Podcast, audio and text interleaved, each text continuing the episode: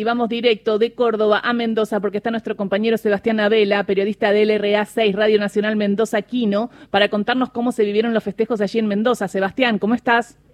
Bien, muy bien Gisela, Carlos, eh, muy bien con el poco hilo de voz que nos queda, pero después de haber festejado y celebrado en las calles y en todos los lugares aquí de la provincia de Mendoza,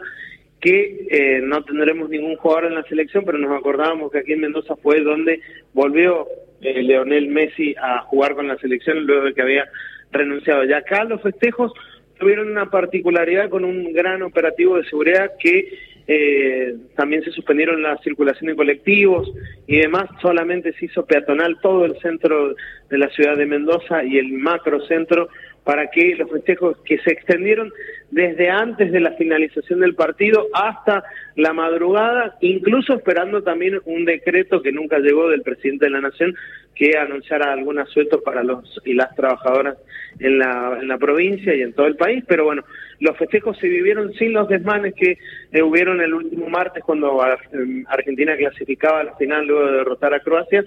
eh, ahora se organizó un eh, operativo de seguridad con la policía y con la participación también en los municipios, porque se pidió que aquel que no pudiese llegar, que fuera muy engorroso trasladarse, lo hicieran en los eh, plazas departamentales de aquí de la provincia y así se hizo. No hubo heridos que lamentar, sí algunos daños a lo que es eh, algunos semáforos, cartelería y demás, pero total algarabía y que incluso duraron los bocinazos y las bombas de estruendo hasta la mañana del día de hoy con una Mendoza que amaneció completamente embanderada y muy pocos mendocinos sin eh, la camiseta argentina caminando. Lo que se puede ver es una marea humana de gente caminando en el microcentro, el macrocentro de la ciudad, todos de alguna u otra manera con la bandera argentina celebrando este, tercera Copa del Mundo que se vivió aquí en la provincia de Mendoza, una vez más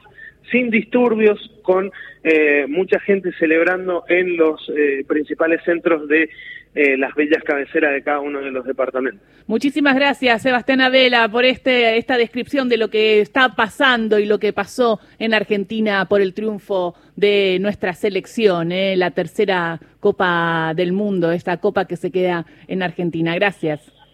Hasta luego. Sebastián Abela entonces pasó por ahí vamos, van a ir pasando distintos protagonistas de todo el país. Ahí veo